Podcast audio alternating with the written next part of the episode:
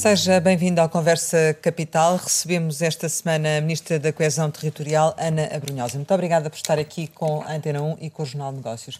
Como sempre acontece, começo por lhe perguntar o que é para si neste momento capital em Portugal? Para qualquer governante, o que é capital são as pessoas. Para qualquer governo. Uh, quero, neste período de pandemia, aquilo que nos preocupa e aquilo que orienta a nossa ação é levar a que as pessoas uh, tenham o mínimo de sofrimento neste contexto. Nós sabemos que a pandemia está a afetar de forma severa a vida de muitas famílias e, portanto, no nosso horizonte, quando pensamos nas medidas, o que está sempre presente na nossa cabeça é minorar o sofrimento das pessoas e melhorar a qualidade de vida das pessoas. Portanto, as pessoas sempre no coração da decisão de qualquer governo e de qualquer governante. Nesse sentido, uh, Portugal, e, e, no esforço que a União Europeia tem feito para uh, efetivamente ajudar os países uh, na, na, sequência da pandemia, Portugal poderá vir a beneficiar de quase 59 mil milhões de, de euros de fundos europeus para executar na próxima década. O que lhe pergunto é, isto é o dobro do que habitualmente o país está habituado a executar e, e muitas vezes surgem críticas a, a essa execução. O que é que já está a ser feito para preparar uma boa gestão deste pacote que aí vem? Eh, deixe-me, em primeiro lugar, dizer que há dois países na União Europeia com um contrato de confiança com a Comissão Europeia na gestão de fundos. E Portugal é um dos países que tem um contrato de confiança. E outro é o país nórdico. Isso significa que a gestão de erro, uh, o erro na gestão dos fundos é baixíssimo e, portanto, nós não somos sujeitos a um escrutínio tão apertado na gestão de fundos. Estamos muito habituados à gestão de fundos, mas, como diz, este pacote é de facto muito elevado. Isto exige que sejamos menos burocratas na, na, gestão desses fundos, exige maior flexibilidade, exige maior capacitação, quer das equipas que estarão a gerir os fundos, mas dos atores que vão aproveitar os fundos, porque muitas das vezes as medidas existem e elas têm que ser devidamente aproveitadas. Estou a falar nomeadamente nas empresas, nas áreas do setor social que vão ser fortemente beneficiadas e, portanto, a boa aplicação dos fundos não é só por parte do governo, é por parte também de quem utiliza esses fundos. E é fundamental que todos nos capacitemos, isto é, com, com, informação, com formação e partilhando, trabalhando em conjunto. De que modo é que as CCDR terão um papel relevante neste, nesta definição dos projetos que devem ser hum, levados a cabo e devem ser candidatar-se a, a, fundos comunitários? As CCDRs andaram durante um período de dois anos a discutir as estratégias para as regiões, com muito participada com os atores das regiões. Estou a falar desde universidades, politécnicos, empresas, entidades do setor social, todos os setores são importantes, cultura. E, portanto, depois destas estratégias e com a eleição dos, indireta dos presidentes da CCDRs, o que nós estamos a dizer é maior autonomia das regiões e maior peso das regiões na gestão destes fundos. É, é isto que as regiões naturalmente têm como expectativa, até porque, apesar do país ser um país pequeno, o que contribui para uma boa absorção e uma boa utilização dos fundos é que as medidas sejam adaptadas às especificidades das regiões. Mesmo dentro de uma região norte, o interior norte é profundamente diferente do interior litoral. E, portanto, queremos regiões fortes, queremos regiões em que os seus atores sejam envolvidos nas, na definição eh, das medidas onde vão ser aplicados estes fundos. Isto foi feito durante a construção da estratégia, mas será feita agora na aplicação, nomeadamente do Portugal 2030, que está aí à porta, e, portanto, o que esperamos é CCDRs com maior autonomia, CCDRs com maior poder e CCDRs com maior recursos, naturalmente, porque senão não conseguirão exercer este mandato que lhe damos eh, de eh, uma maior legitimidade democrática. E queremos também que é o que está em causa, maior descentralização, isto é, a partir de 2022, os municípios recebem competências na área da saúde, na área social e na área da educação, e, portanto, isto também significa que vão necessitar de maiores recursos e muitos desses recursos vêm através dos fundos europeus e, portanto, maior também envolvimento das regiões, juntamente com os autarcas, na gestão desses recursos. Mas, neste momento, considera que as autarquias e as CCDRs já têm as estruturas uh, suficientemente capacitadas para desempenhar esse papel, ou seja, projetar devidamente aquilo que deve ser o desenvolvimento das regiões. Quanto à capacitação e qualificação da CCDRs e dos municípios e das comunidades intermunicipais, porque são associações de municípios que também têm competências na gestão de fundos europeus, ela nunca é suficiente. Nós temos que fazer sempre um trabalho de qualificação, de capacitação, de renovar equipas. Nós já estamos a usar verbas do Portugal 2020 em ações de formação das uh, autarquias, das comunidades intermunicipais, em áreas que são fundamentais para depois termos uma boa e uma célere aplicação de fundos europeus. O que é que lhe diz a experiência da, da aplicação das, de, das verbas dos fundos comunitários eh, resultante da Covid? Soubemos esta semana que a região Norte recebeu até ao fim de junho 62 milhões de euros de, de fundos comunitários. Ou seja, no fundo, o que eu lhe estou a perguntar é os critérios de distribuição destas verbas, se vão ou não também eles acabar por provocar assimetrias e se isto é realmente um exemplo para o que vem acontecer, vai acontecer a seguir. Muito bem. Quando a pandemia surgiu, o que nós verificámos é que nem sequer sabíamos o que era EPIs. E o país não tinha EPIs, estava totalmente dependente do exterior dos equipamentos de proteção individual. Nós nem sequer tínhamos os kits para fazer uh, os testes. Portanto, o país estava totalmente dependente do exterior, as fronteiras fecham. E, portanto, o que fizemos imediatamente foi abrir aquilo que chamamos os avisos Covid para empresas e empresas em parceria com centros de conhecimento, abrimos avisos precisamente para que as nossas empresas começassem a produzir estes produtos. Isso permitiu que, por exemplo, empresas de têxteis, em vez de terem um layoff total, tivessem apenas um layoff parcial, porque aproveitaram parte das equipas para fazer as máscaras e os EPIs, permitiu que uh, empresas com equipas de investigação desenvolvessem os kits, sabem a história da zaragatoa, não é? Nós não tínhamos zaragatoas para fazer testes. É preciso saber. Hoje, Uh, e esses avisos dependem da procura das empresas, ou seja, quando fala da distribuição, não é o governo ou a CCDRs que abrem estes avisos que dizem para quem é que vai o dinheiro. Depende das candidaturas e, portanto, na altura, e nós já fechámos esses avisos, uh, foram aprovados 637 projetos e que correspondem a 174 milhões de euros de fundos. Devo dizer que. E como é que foram distribuídos? De... Maioritariamente nas regiões uh, norte e centro. Tínhamos uma obrigação de 30% no aviso, de 30% destes fundos serem para o interior. E, portanto, essa regra manteve-se e, e uh, digamos que, uh, uma vez que a aprovação depende da procura, temos muita dificuldade em, de facto, garantir que uh, não há, se não houver procura em alguns certo. territórios não haverá aprovação. De, assim. a, a minha questão é, pensando agora no futuro e voltando à questão do pacote comunitário, e se essas verbas dependerem também do desenvolvimento das próprias regiões, não vamos aqui estar a criar assimetrias dentro do próprio interior. Nós temos que aprovar os melhores projetos. Nós estamos a falar de, de estes os fundos europeus são dinheiro dos nossos subsídios. Não, ninguém compreenderia que estivéssemos a colocar verbas uh, só para distribuir igualitariamente. Isso não é coesão. Ou seja, nós nas nossas candidaturas há sempre concorrência e, portanto, nós temos, em primeiro lugar, há que desmistificar o que é que é interior. Estamos a pensar no futuro e estou a pensar no prazo dos 10 anos e, e na, nos fundos comunitários. Sim, é mas que é já, nos, já nos basta termos litoral e interior, que é absolutamente, num país tão pequeno, é algo que nos deixa muito incomodados, quanto mais estarmos a falar em dois interiores. Mas a intenção é desenvolver as regiões Mas deixe-me concluir. É? E, e, vão de, e esse desenvolvimento será assimétrico ou será a tentativa é que seja todo da mesma forma? É impossível fazer-se um desenvolvimento todo na mesma forma. Vamos lá ver. Há vários mitos errados. Coesão não é só interior. Quando o nosso país tem um problema de coesão, não é só interior. Nós temos profundos problemas no litoral. Pensem em Lisboa. Nós temos problemas enormes de habitação, temos problemas enormes sociais. Primeiro ponto. Portanto, o nosso problema não é só o interior.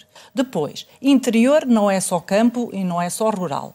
E, portanto, nós temos interior, que... O litoral alentejano, por exemplo, que faz parte da lista... Porque o litoral alentejano, porque o interior não é interior geográfico, é um interior económico e social. Certo. E, portanto, o que nós temos no litoral alentejano são características socioeconómicas muito parecidas aos territórios mais próximos de fronteira. Portanto, nós quando desenvolvemos um território, o que podemos fazer é criar incentivos uh, para contrariar as tendências. E, portanto, o que fizemos e que nunca tínhamos feito são medidas dedicadas e que tenham em conta as especificidades do interior. Os próprios avisos, as próprias medidas, perdão, no norte são diferentes das medidas no centro, são diferentes das medidas no Alentejo. Embora tenham o mesmo chapéu, como uma mesma orientação, o que essas medidas têm é em conta as realidades dos territórios. A melhor forma de nós contrariarmos os problemas nestes territórios é conhecê-los. E, portanto, quando desenvolvemos as medidas, essas medidas têm que ter em conta as realidades dos territórios. E, portanto, esta maior autonomia que queremos para o futuro, vou responder à sua questão, mesmo na gestão dos fundos, é esta autonomia que permite que desenhemos as nossas medidas de acordo com as especificidades dos terrenos. Agora, é um mito pensar que o território se vai desenvolver todo por igual. Uma coisa que não podemos admitir, ou seja, há aqui um limiar a partir do qual nós não podemos permitir que as pessoas tenham certas condições de vida abaixo desse, desse limiar.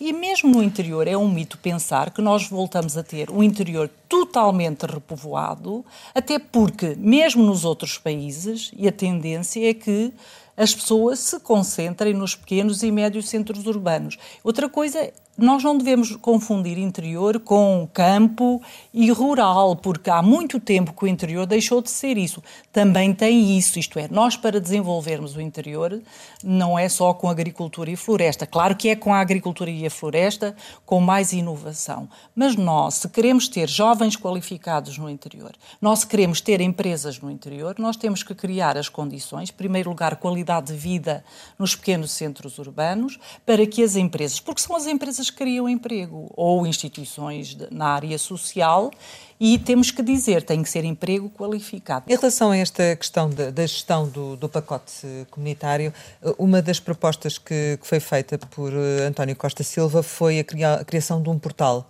onde ficasse realmente definido o que é que veio, para onde veio e qual a execução. Eh, concorda com essa ideia? Mas nós já temos esse portal, ou hum. seja, se for ao portal do Portugal 2020. Então vai continuar a existir. Vai, vai ser feito para este efeito também. Não, o, o, portal, do, se forem ao portal do Portugal 2020, tem todas as regras, tem todos os projetos aprovados, tem um mapa, podem saber na região norte quantas IPSS foram aprovadas, tem até uma descrição dos projetos, muitas das vezes tem até uma fotografia dos projetos.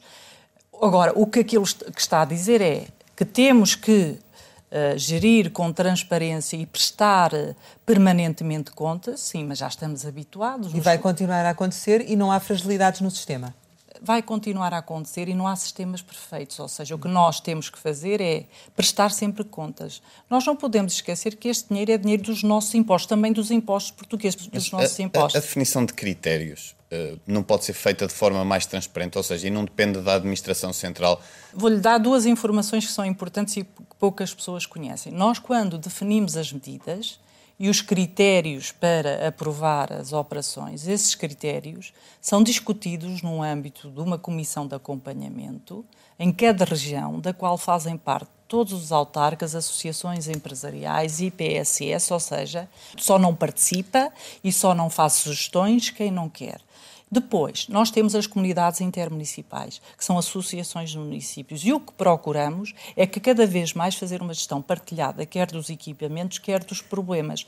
As comunidades intermunicipais são, neste momento, autoridades de transporte e, portanto, nós já temos exemplos de aplicação de fundos em que, por exemplo, numa comunidade intermunicipal, nós temos o transporte a pedido. Como sabem, em todo o território nacional, um problema uh, que nos preocupa é a mobilidade. Já agora, uma, uma, resposta curta, por favor, no âmbito dessa mobilidade, concorda com Costa Silva quando defende a ligação ferroviária de todas as capitais de distrito? Concordo. E isso significa também uh, desenvolver a ligação, por exemplo, ao aeroporto de Beja, a ligação ferroviária? Significa que... A Lisboa, não é? Não, não, sei se é através da ferrovia ou da rodovia. O significa é que o país não pode ter um equipamento como o aeroporto de Beja sem o valorizar e sem o pôr ao serviço do desenvolvimento, em primeiro lugar, do Alentejo e do Mas país. Mas como é que deve fazê-lo? O que está previsto será uma via do aeroporto, uma via em modo de autoestrada que permita que o aeroporto tenha uma melhor ligação a Lisboa e, portanto, não Mas potenciava também a questão do interior, ou seja, ter um, se calhar o aeroporto de, de Beja, uh, enquanto uh, não, não se realizam obras no Montijo ou onde for, durante este tempo seria vantajoso não também para o desenvolvimento que o aeroporto de Beja possa substituir um aeroporto nacional. Não, não concordo com isso. Eu, nós o que precisamos é ter um bom aeroporto nacional. Portanto, o aeroporto de Beja nunca deixará de ser um aeroporto regional e não perde importância por isso. Porque nós estamos a falar de uma região extraordinária, com um potencial extraordinário, em que esta infraestrutura, que não está totalmente aproveitada, como várias vezes foi prometida aos, aos alentejanos, eu estou a falar de anos de promessas e, portanto, o que eu estou a dizer é que concretizem-se de uma vez estas promessas no contexto do aeroporto de Beja. Nós não podemos, são dinheiros dos nossos impostos, não um aeroporto que não está aproveitado. E, portanto, o que eu defendo seja a estrada ou o que for, é que, enquanto país, enquanto cidadã, enquanto governante, nós temos que valorizar este equipamento e colocá-lo ao serviço da região. E, portanto, isto já não é algo de novo, nem sei porque é que isto causou tanta surpresa. O que eu acho e considero é que nós conseguimos criar uma dinâmica que possa tornar o aeroporto e que possa valorizar o aeroporto. Vou-lhe dar outro exemplo. A barragem do Pisão era uma miragem até há pouco tempo. Neste momento, é um dos projetos que o Sr. Primeiro-Ministro anunciou para ser financiado no Plano de Recuperação e Resiliência. E porquê é que foi feita? Porque houve uma comunidade intermunicipal que se reuniu, que começou a fazer projetos, que trabalhou com este Ministério, que trabalhou com o Ministério do Ambiente, com o Ministério da Economia e com o Ministério da Agricultura. Uma coisa importante uh, nas regiões é que os atores que muito bem, legitimamente reivindicam que trabalhem em conjunto e que não estejam muitas das vezes à espera que as coisas caiam, não é, do governo.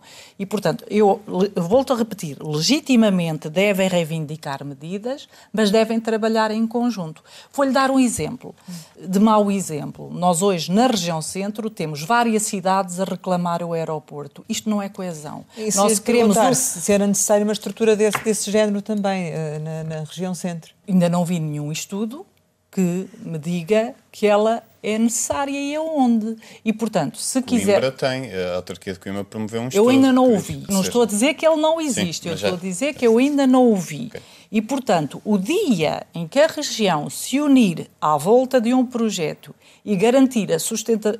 e garantir que esse projeto é sustentável, e o que é que isto significa? Que há um operador privado interessado uhum. nesse projeto, que ele é sustentável e, e portanto, até aí então eu... não basta um autarca reivindicar, ou seja, o que está a dizer é isso que é eu estou a dizer que é coesão, é todos, ou pelo menos os interessados na infraestrutura, unirem-se à volta dessa infraestrutura e, portanto, um dia de... e não estarmos a reclamar um aeroporto para cada para cidade da região centro. É? Sabe-se que Leiria e, e, e, Coimbra estão a competir uh, por, esse, uh, por essa infraestrutura. O, o governo estaria na disposição de ser uma espécie de árbitro? Não será o governo que vai fazer a arbitragem, a não ser que tenhamos dois estudos e que nos de viabilidade económica e financeira e tenhamos dois privados para esses uhum. aeroportos e, portanto, tenhamos dados e aí o Sr. Ministro Pedro Nuno Santos poderá comparar os dois modelos. Mas o que nos está a dizer é que gostava que os autarcas se reunissem, os autarcas da região centro se reunissem em torno desse projeto e apresentassem uma proposta conjunta. Absolutamente é isso que estou a dizer. Mas considera que é necessário um aeroporto do centro, uma vez que não conhece nenhum estudo? Uh, eu vejo outros países bem menores uh, do que o nosso, com vários aeroportos. E, portanto, nós podemos ter um aeroporto que não seja de grandes dimensões e que seja útil à região. Eu volto a referir, a mobilidade é cada, é cada vez mais, mais importante. Sr. Ministro, em relação ainda à questão das acessibilidades, uh, pergunto-lhe quando é que entram efetivamente em vigor os descontos nas, nas portagens uh, das Execute que, que prometeu? A medida está a ser finalizada e será comunicada oportunamente. E não direi mais nada sobre este assunto. Mas uh, supostamente seria no terceiro trimestre, não é? e a última informação que deu é que estava nas finanças. Sabe que a pandemia não afeta só os portugueses, afeta também os governantes, e nomeadamente as finanças. E, portanto, penso que compreenderão que, garantindo que a medida está a ser finalizada, que compreenderão que ter, possa ter algum atraso.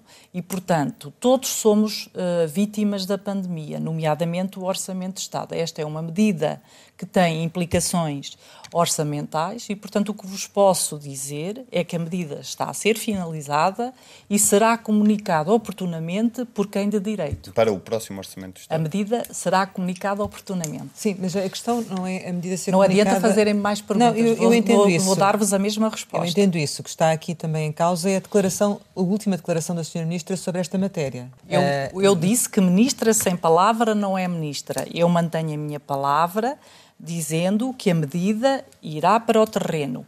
No terceiro trimestre. Acabei de referir que a medida também tem impacto na governação e, portanto, compreenderão que possa, em termos temporais, ter algum atraso.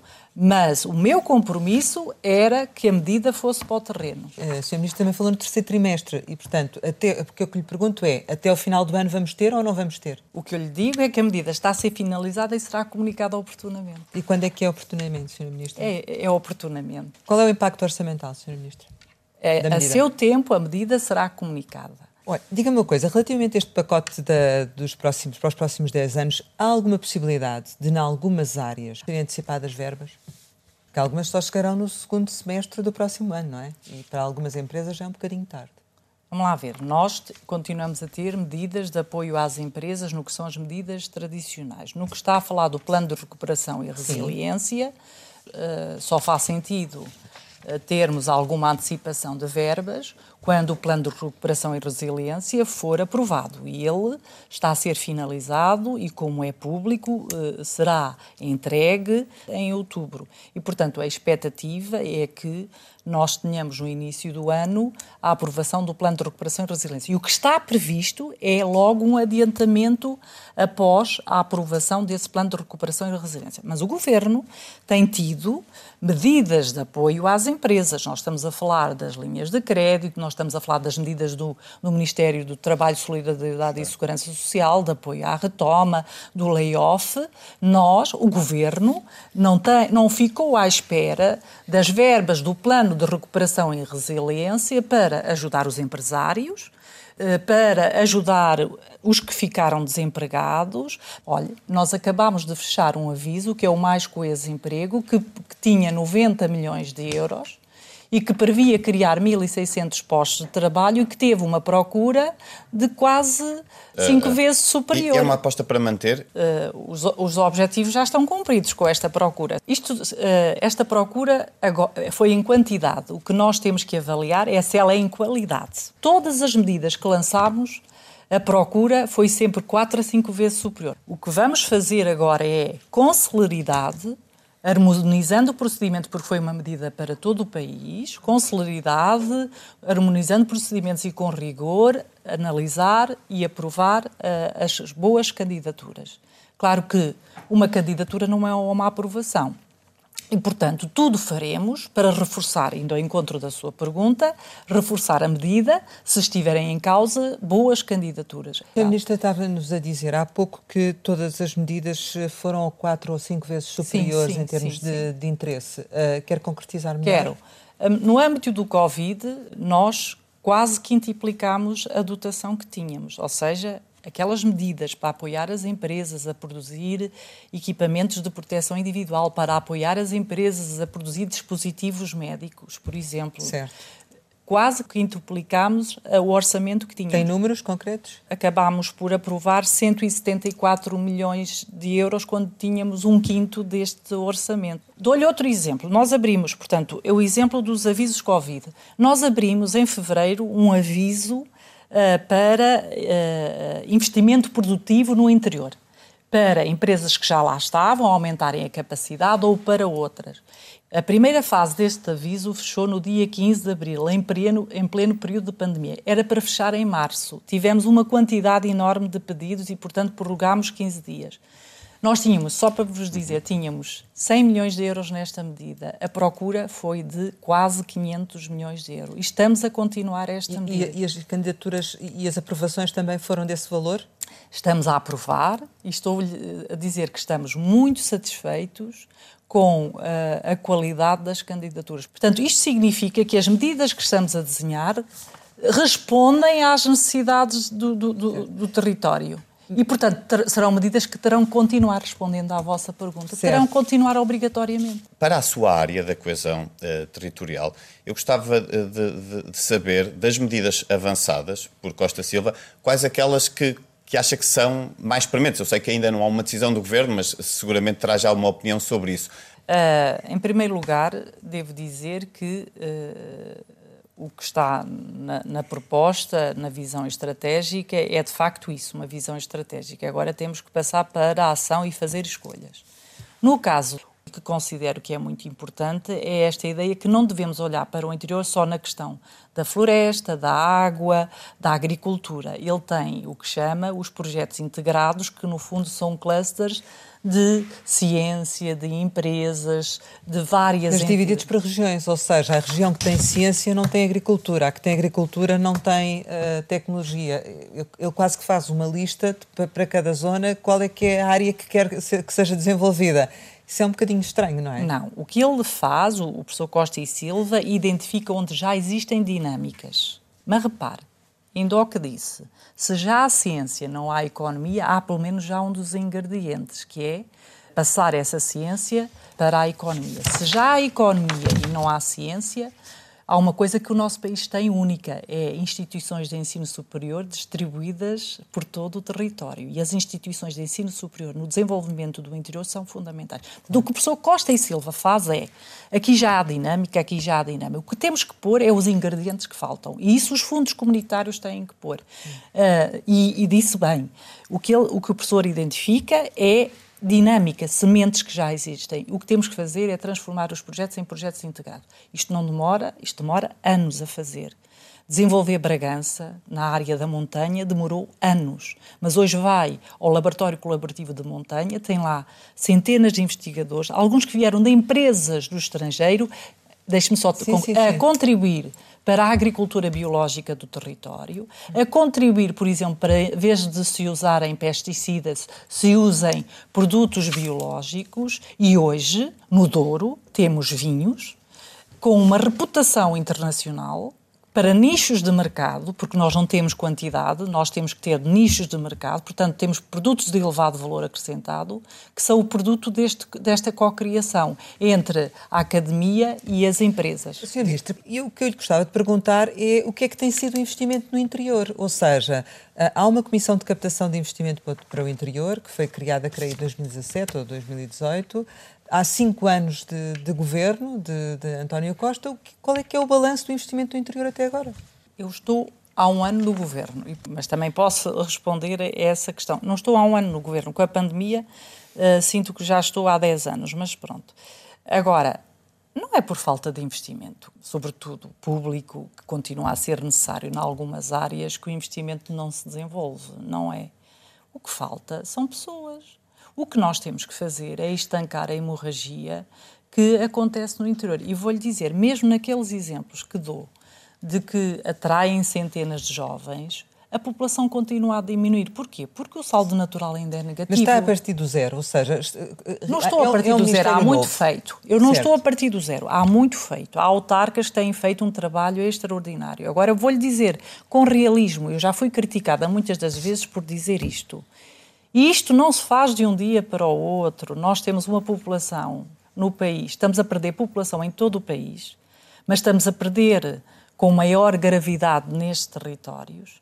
Estamos a perder porque as pessoas saíram destes territórios e nós só invertemos, não é com investimento, o investimento ajuda porque um investimento numa zona industrial, em banda larga, um investimento certo, ajuda a que as empresas mas, tenham uma envolvente há cinco favorável. Anos foram perdidos ou não?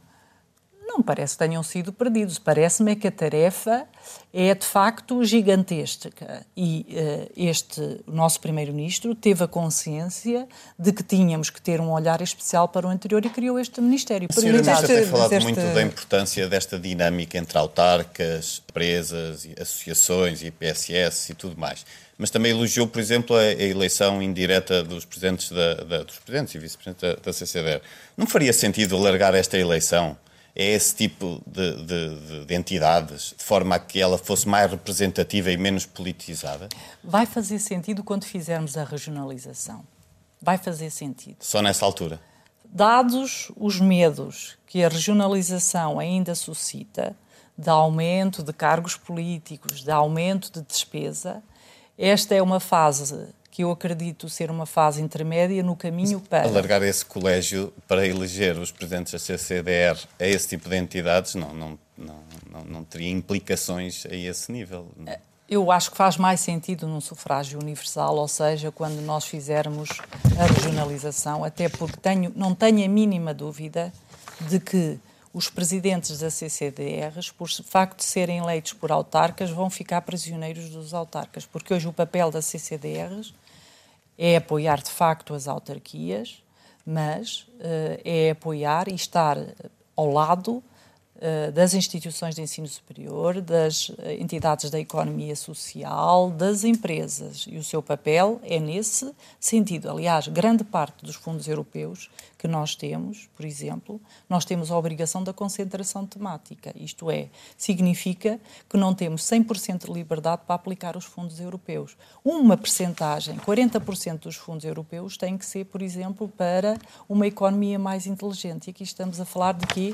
De apoio às empresas, de apoio à ciência. Portanto, ou seja, as próprias regras da Comissão Europeia obrigam-nos a que nós não enviesemos essa aplicação de fundos europeus. Há áreas em que nós temos obrigatoriamente que aplicar os fundos europeus numa determinada percentagem. Aliás, tal como acontece no Plano de Recuperação e Resiliência, em que mais de 30% das verbas têm que ser para fazer face às alterações climáticas. E, portanto, há aqui um caminho que é traçado pelo país e pela Comissão Europeia, um caminho que acho que é o caminho da competitividade, o caminho da sustentabilidade, sobretudo, e, portanto, a aplicação dos fundos tem também uh, essas restrições e essas orientações. Por, diz que o é? interior tem que ser outras coisas, tem que ser também serviços públicos e institutos públicos, como tem. já defendeu muita gente, e, por exemplo, esta semana Rui Rio, que os tribunais, eh, portanto, o Constitucional e o administrativo fossem para, para Coimbra. Concorda com essa ideia?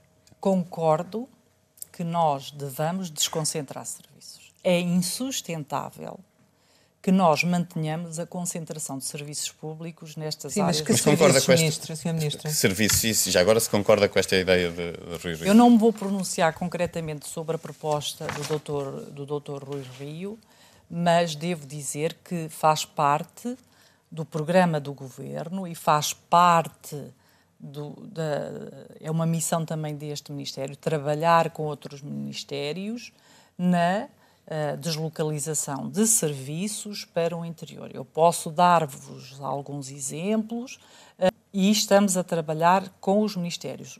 Em breve anunciaremos a mudança de um desses serviços e outros serviços que estão previstos criar. O que eu Os acho... serviços aqui dos ministérios? Sim, mas... Sim. Mas serviços públicos, por exemplo, não considera que seria mais produtivo transferir um Instituto da Segurança Social para o interior do que, por exemplo, uma Secretaria de Estado, neste caso? O, o, em que é que, o que, é, o que, é que, que serviu três, a, a, deslocalização ou a descentralização destas três Secretarias de Estado para o interior? Qual foi o, a mais-valia? Deixe-me fazer-lhe uma pergunta. O que é que acharia se vivesse em Lisboa, tivesse constituída toda a sua vida e trabalhasse na segurança social? É muito difícil nós deslocalizarmos serviços que já cá existem. É muito difícil. Porque, naturalmente, todas as pessoas que lá trabalham têm a sua vida organizada. O que eu penso que temos que fazer é pensar bem eh, qualquer nova agência, qualquer nova entidade de um Ministério tem que ser pensada para estes territórios. É muito. Temos que ser realistas. É dificílimo mudar entidades que já estão a trabalhar aqui, porque isso traz grandes resistências e é irrealista pensar que o podemos fazer de um momento para o outro. Temos que insistir nisso. Estamos a trabalhar nisso. Mas agora, verdadeiramente, o que nós eh, não entenderíamos e há serviços que são muito mais fáceis de mudar do que outros, e esses estamos a equacionar uh, fazê-lo. Por exemplo, a escola da GNR em Porto Alegre será uma, por exemplo, tudo o que é serviços de arquivo uh, que os ministérios têm podem mudar para estes territórios do interior. Temos vantagens de que, de que libertam edifícios que muitas das vezes têm custos elevados para os ministérios e permitem reabilitar edifícios nos territórios do interior e permitem criar algum emprego. Não tenhamos também a ilusão de que criam muito, mas tudo aquilo que são serviços novos têm que ser eh, pensados para estes territórios. E, portanto, o que temos é que tudo o que é novo, procurar que seja criado por exemplo, na proteção civil é facílimo. Tudo o que está a ser criado no âmbito da proteção civil é nos territórios do interior. E, portanto, estou-lhe a dar mais um exemplo eh, de desconcentração. Esta questão do, do, do, líder do PSD falar sobre esta matéria acaba por ser relevante porque tudo que tem a ver também com o desenvolvimento do interior é ou não, do seu ponto de vista, uma questão de Estado. Ou seja, que deve merecer o consenso político para que haja uma continuidade. Porque, como disse, na verdade, este, estes programas e a aplicação dos próprios fundos e o desenvolvimento do interior não se faz, provavelmente, nem numa década, não é? Olha, Coimbra não é interior, uhum. para começar. Portanto, seria uma medida a favor do interior, por exemplo, se fosse para Évora ou Beja. Portanto, a proposta não é a favor do interior, para responder à sua pergunta. Seria a favor do interior se fosse para a Guarda, se fosse para Bragança, se fosse para uma cidade do interior. Portanto, continuamos a insistir no litoral, nestas propostas. Portanto, não é um bom exemplo o que me estão a dizer. Não quer dizer que a questão que o Dr. Rui Rio põe é a desconcentração. E acho, e não estou a criticar, eu acho que é uma boa questão. Mas cruzando com a vossa, não é um bom exemplo de deslocalização para o interior, porque Coimbra não é interior. Seria uma medida de desconcentração a beneficiar o interior se fosse uma cidade do interior. Portanto, quando eu digo que temos que pensar, e é dificílimo fazê-lo, é dificílimo mudar um arquivo de Lisboa para o interior. Andamos meses para fazer. É incompreensível. As resistências dos serviços é dificílimo. Nós andamos meses, andamos há meses para mudar um arquivo para a guarda e que vai criar pequenos postos, poucos postos de trabalho. Mas as resistências são imensas. Portanto, isso exige. Mas uma... resistências de quem? Dos, dos trabalhadores? Dos serviços, dos serviços. Mas é preciso coragem política para evitar estamos a perante... Estamos a tê-la, mas nós não podemos, eh, no caso do Ministério da Coesão Territorial, que não tem a tutela desses serviços, uhum. o que pode fazer é pôr o assunto na agenda política, é falar com os seus uh, colegas de governo, é falar com os autarcas, com como temos feito, é arranjar os edifícios para onde estes serviços vão, é fazer as pontes. Agora, não ignorem que isto é uma tarefa, uma tarefa dificílima. Sim. Passar qualquer coisa de Lisboa para o resto do país tem uma grande resistência no serviço dos ministérios. Mas... Não estou a dizer nos ministros, estou a dizer nos serviços do, dos ministérios. É perder poder. Nós temos que ter consciência disto.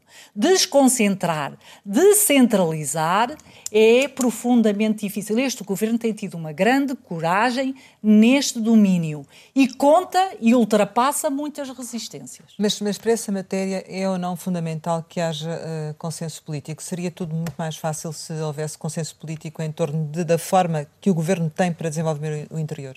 E há consenso político. Eu, cada vez que vou ao Parlamento a audição parlamentar, e eu vou sempre com muito gosto, o que eu sinto nas audições parlamentares é que aquilo que é o objetivo do Ministério da Coesão é o objetivo do grupo do PS, é o objetivo do grupo do PSD, é o objetivo de todos os partidos. Eu ainda não vi nenhuma medida que tenhamos apresentado não ser bem recebida pelos vários grupos parlamentares. Nenhuma medida. Aliás, o que pedem é mais e mais urgência. Mas não, não obstante isso, e até ter havido aquelas negociações entre o PS e o PSD, para uh, o processo da descentralização. A verdade é que ficou acordada logo então uma transferência de competências até gradual que permitia às autarquias irem assumindo, ou seja, para não ser tudo de uma vez, poderá ter que se adiar a conclusão do processo. O prazo limite é o primeiro trimestre de 2022. E não vai ser prolongado? Parece-me que não há motivo para isso, ou seja, houve um momento de, em que os autarcas sentiram necessidade de refletir com o governo sobre o assunto e de discutir determinados eh, pormenores, por mútuo acordo com a Associação Nacional de Municípios e com o governo. Eh, considerou-se março de 2022 como uma data obrigatória, mas muitos municípios já receberam estas competências. Certo, certo. Mas então e é uma agora, data limite agora. É a data limite. Okay. Atenção Sim. que a área, na área social, uhum. depois da pandemia, veio acelerar a transferência de algumas competências, que é uma área fundamental. Quando acontece qualquer coisa no território, quem é que está na linha da frente? São os autarcas. Com as instituições, naturalmente, com as IPSS, com as empresas. E, portanto, esta descentralização, eles querem, -na. eles querem é ter condições para poder exercer o que é legítimo. E isso o Governo pretende dar, conforme também já nos referiu há pouco? Claro que sim, claro que sim, claro que sim. Tem, não pode ser de outra maneira. Sr. Ministra, temos que terminar. Queria uh, perguntar-lhe, uh, para, para concluir, se tem aspirações autárquicas e gostaria, por exemplo, de suceder o atual autarca da, de Coimbra. Neste momento sou com o maior orgulho ministra deste governo, porque me revejo no programa do governo e, sobretudo, porque tive o convite para esta área da coesão territorial, que é dificílima, mas que é o... Já disse que é a sua cara, não é? é? Já disse que é a minha cara, mas digo com humildade, perdão, porque é aquilo, é, é a continuação de um trabalho que trabalho. eu vinha a fazer. Trabalho de, de perto com os autarcas. Os autarcas têm a felicidade de estar próximo dos problemas, de no fim do dia verem coisas feitas. Então gostava de ser autarca? Não ponho de parte isso, mas agora sou ministra e continuarei a ser ministra eh, enquanto tiver a confiança do Sr. Primeiro-Ministro, com o maior dos gostos e com o maior dos orgulhos, porque uh, revejo-me no programa deste governo. Mas trabalharei sempre e respeitarei o seu papel com os autarcas, porque eu sou uma ministra do terreno, eu não sou uma ministra do terreiro do passo. O senhor primeiro-ministro, quando me convidou, é eu sou uma ministra do terreno, portanto é para andar no terreno, não, ao lado dos autarcas e ao lado das outras instituições. Portanto, é para isso que tenho esta, esta missão. Dos uh, sete dias da semana, a minha agenda é pública. Eu passo fora de Lisboa, em média, quatro dias, três a quatro dias. E há semanas em que só estou em Lisboa à quinta-feira de manhã no Conselho de Ministros. E faço para estar com os atores no terreno. Ninguém faz um trabalho perfeito o, meu compromisso é esforçar-me para fazer cada vez melhor. Nas próximas digo, autárquicas, isso, o que, é que vai acontecer? Nas próximas autárquicas não serei candidata, mesmo que deixe de ser ministra. Se daqui a muitos anos o futuro determinar que eu poderei servir o meu país enquanto autarca, não fecharei a porta uh, se uh, puder dar esse contributo positivo ao país. Chegamos ao final e, como habitualmente, costumamos lançar umas palavras para uma resposta rápida. A primeira é Angola. Saudade. Meda. Origens. Pedrógão Grande. Trauma. Rui Rio. Frontal. José Sócrates. Desilusão. Crene. Boas recordações. Candidato presidencial. Muitos. Família. Casa. Amigos. Amor. Sonho. Família. Ambição. Ser feliz. Portugal. Pessoas com qualidade de vida. Senhora Ministra da Coesão Territorial, Ana Brunhosa, muito obrigada por ter estado aqui com a Antena 1 e com o Jornal de Negócio. Pode rever este Conversa Capital em www.rtp.pt. Regressamos para a semana, sempre neste dia e nesta hora, e claro, contamos consigo.